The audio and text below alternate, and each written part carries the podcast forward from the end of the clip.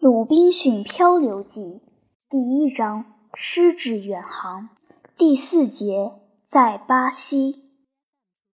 我原来落在一个多么悲惨、几乎绝望的境地。据我看，现在是脱离苦海了。任何人都会相信，这对我是无法用言语表达的喜悦。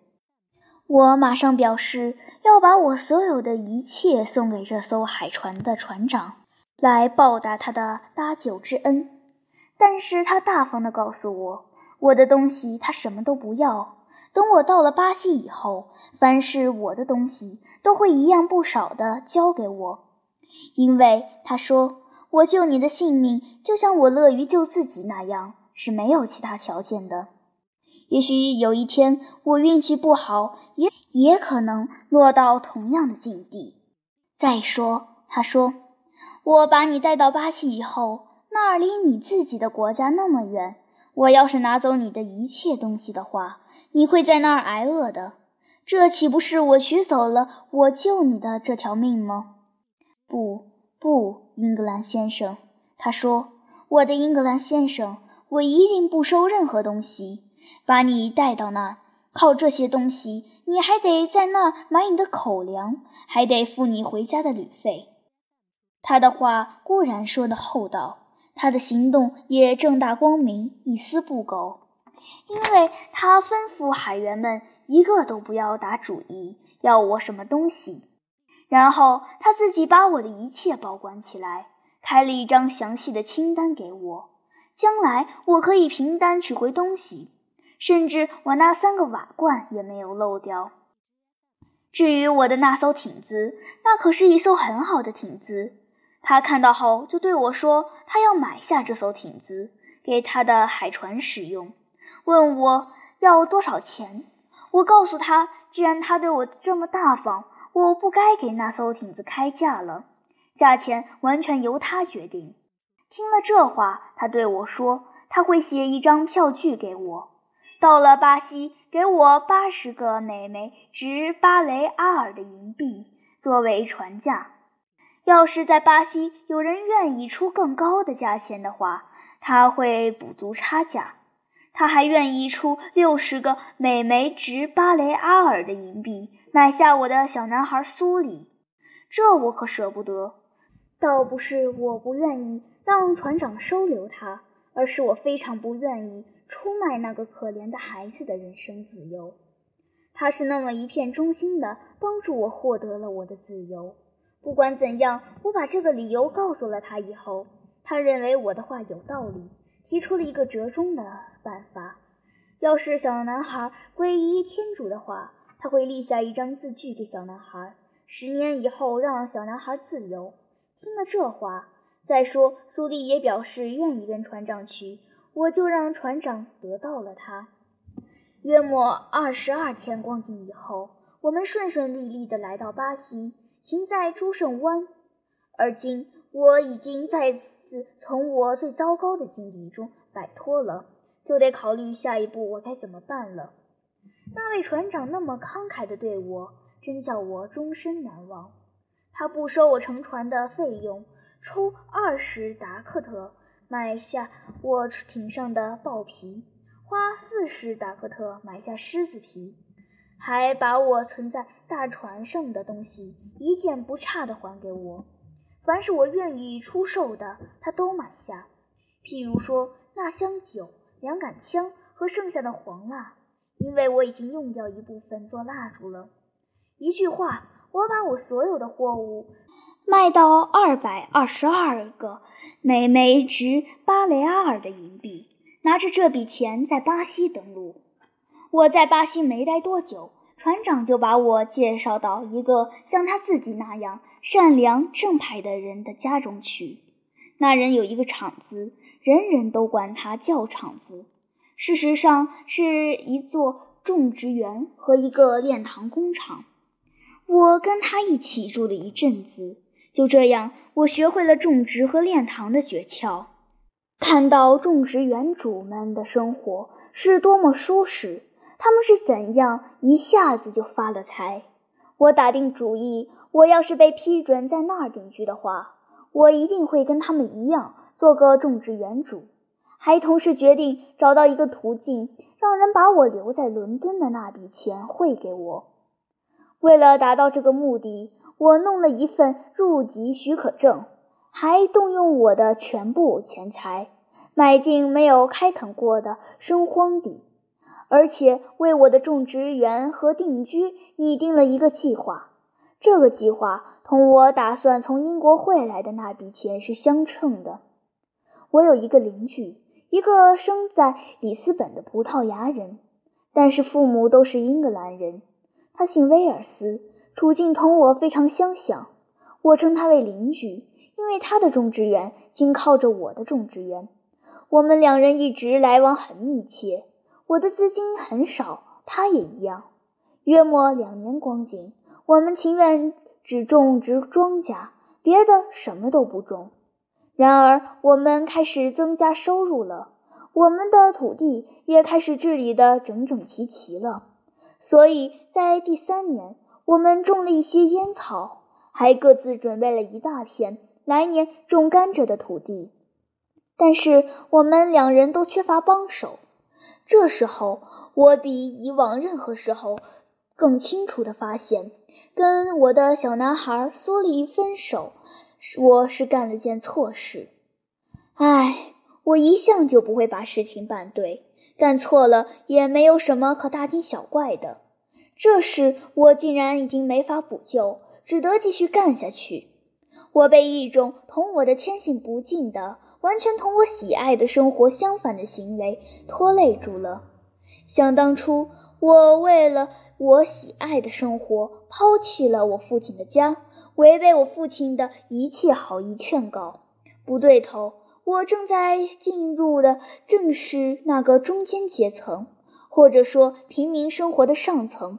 我父亲以前就劝过我这么干的，而我要是决心继续干下去的话，大可以待在家里，用不着像我所做的那样。在异国他乡折腾得精疲力尽，我时常对自己说：“我要是愿意这么干的话，原可以待在我的英格兰伙伴们中间干，何必来到五千英里外，待在陌生人和野蛮人中间，在荒野里干呢？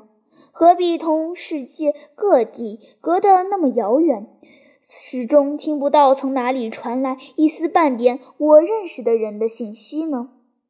我就这样带着懊悔以及的心情看待我的处境。我没有人可以交谈，所以只得时不时地同那个邻居聊聊。除了那些力气活以外，我也没有活可干。所以我经常说，我就像一个被抛弃在一座荒岛上的人，岛上除了我以外别无他人。世上的事情真是再公道也没有了。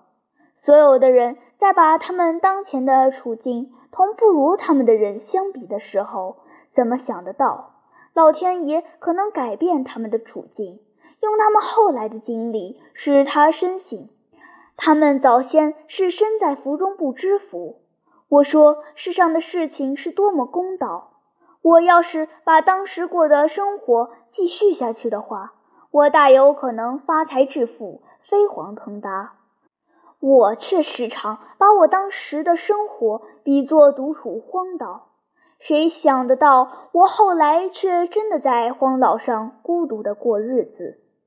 那位把我从海里救到船上的好心的船长，我的朋友，将要返航的时候，我已经在一定程度上适应我的种植生涯了，因为那艘船在巴西停泊了将近三个月。接受运送的货物和做好航行的准备。我告诉他，我在伦敦还存着一小笔款子。他向我提出了这个友好而真诚的想法。英格兰先生，他说，他一向这样称呼我。要是你给我一份我的身份证明和一份正式委托书，吩咐那个在伦敦给你保管钱的人，把你的钱汇到里斯本我指定的人名下。让他为你购买对这个国家适用的货物的话，我再回巴西后，要是上帝许可的话，一定会让你靠那些货物赚钱的。不过世事总是多变，灾难在所难免。我奉劝你，不如吩咐只汇一百磅来。你说过这是你的一半存款，不妨用你的一半钱先来冒冒险。要是办理的顺利的话，那么另一半也可以照此办理；要是失败了的话，那你还有一半可以依靠，不至于愁没钱花。这是一个万无一失的主意，而且听起来完全出于好意，所以我没法不相信这是我能采取的最好的办法。就按照那位葡萄牙船长的设想。办理了一份给那个保管钱的夫人的船长身份证明书和一份给船长的委托书。我详详细细地在信中向那位已故的英格兰船长的妻子叙述了我所有的经历：我的被俘做奴隶、出逃，以及怎样在海上遇上这位葡萄牙船长，他对我是多么爱护，备至和我现在的情况。还写明其他一切我所需要的东西的细目。那位正派的船长来到里斯本以后，设法通过当地几个英国商人，不但把我的吩咐，而且把一份叙述我的全部遭遇的材料交交到一个全权代表他的伦敦商人的手里。于是他不但去汇了钱，而且自掏腰包送给那位葡萄牙船长厚礼。感谢他对我宽厚和仁爱的照顾。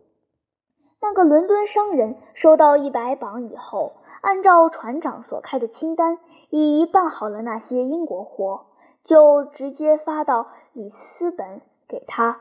他把货物一无损失地运回了巴西。货物中还有我没有指明要，而是他细心想到的干种植业不可缺少的一切工具。铁制品和用具，这些都对我大有用处。这些货运到后，我认为我已经发了财，因为这些工具叫我又惊又喜。已经成为我的好管家的船长，还自掏腰包，用五英镑买下了一个为期六年的卖身奴仆，带来给我，而且不愿接受我的任何谢意，只收下一点儿我硬是要他收下的。我自己种的烟叶，这还不是全部的情况里，我的货物全都是英国货，譬如说棉布、毛料、粗泥等，这些东西在这个国家里特别值钱和受欢迎。我找到途径把货物卖出去，挣到了非常可观的利润，所以我可以说，我的第一批货卖得的钱。比货物的成本高出四倍还不止，而且我现在远远地超过了我那个可怜的邻居。我的意思是说，在发展我的种植业方面，我做的第一件事是给自己买了一个黑人奴隶，还买了一个欧洲奴仆。我的意思是说，另一个不是船长从里斯本给我带来的那个，但是发迹以后。任意胡为，往往会使我们陷入最大的逆境，自食其果。我也是这样的情况。第二年，我在种植业方面继续大获成功。在我自己的土地上，我收的烟叶，除了应付这一带的需要外，还多出了五十大包，每一包的重量都超过一英担。烟叶都烤得香喷喷，堆得整整齐齐。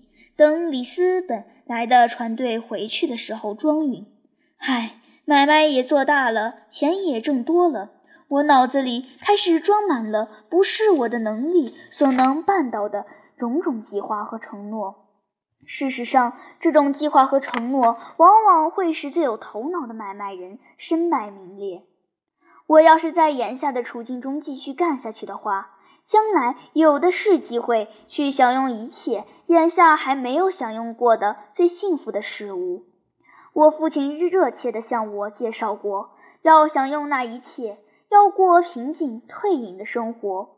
他还明确地叙述，中间阶层的生活是充满着这种幸福的。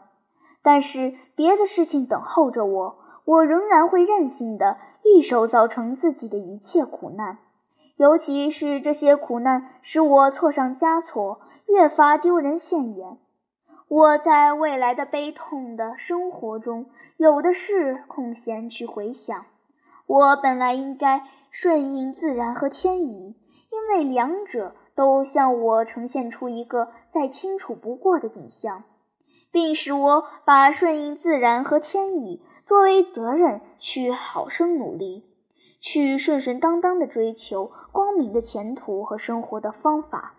没想到。我却由于执迷不悟，死抱着要在海上闯荡这个愚蠢的爱好不放，偏偏走上了一条截然相反的道路，最终落得彻底失败。我既然有过一回干出了撇下我父母的这种行为，现在岂肯安分守己？我是非走不可的。终于丢掉这个靠我兴办的种植园发财致富的想法。而是一味想用轻率而肆无忌惮的、不是常情所容许的手段，去更快的发迹。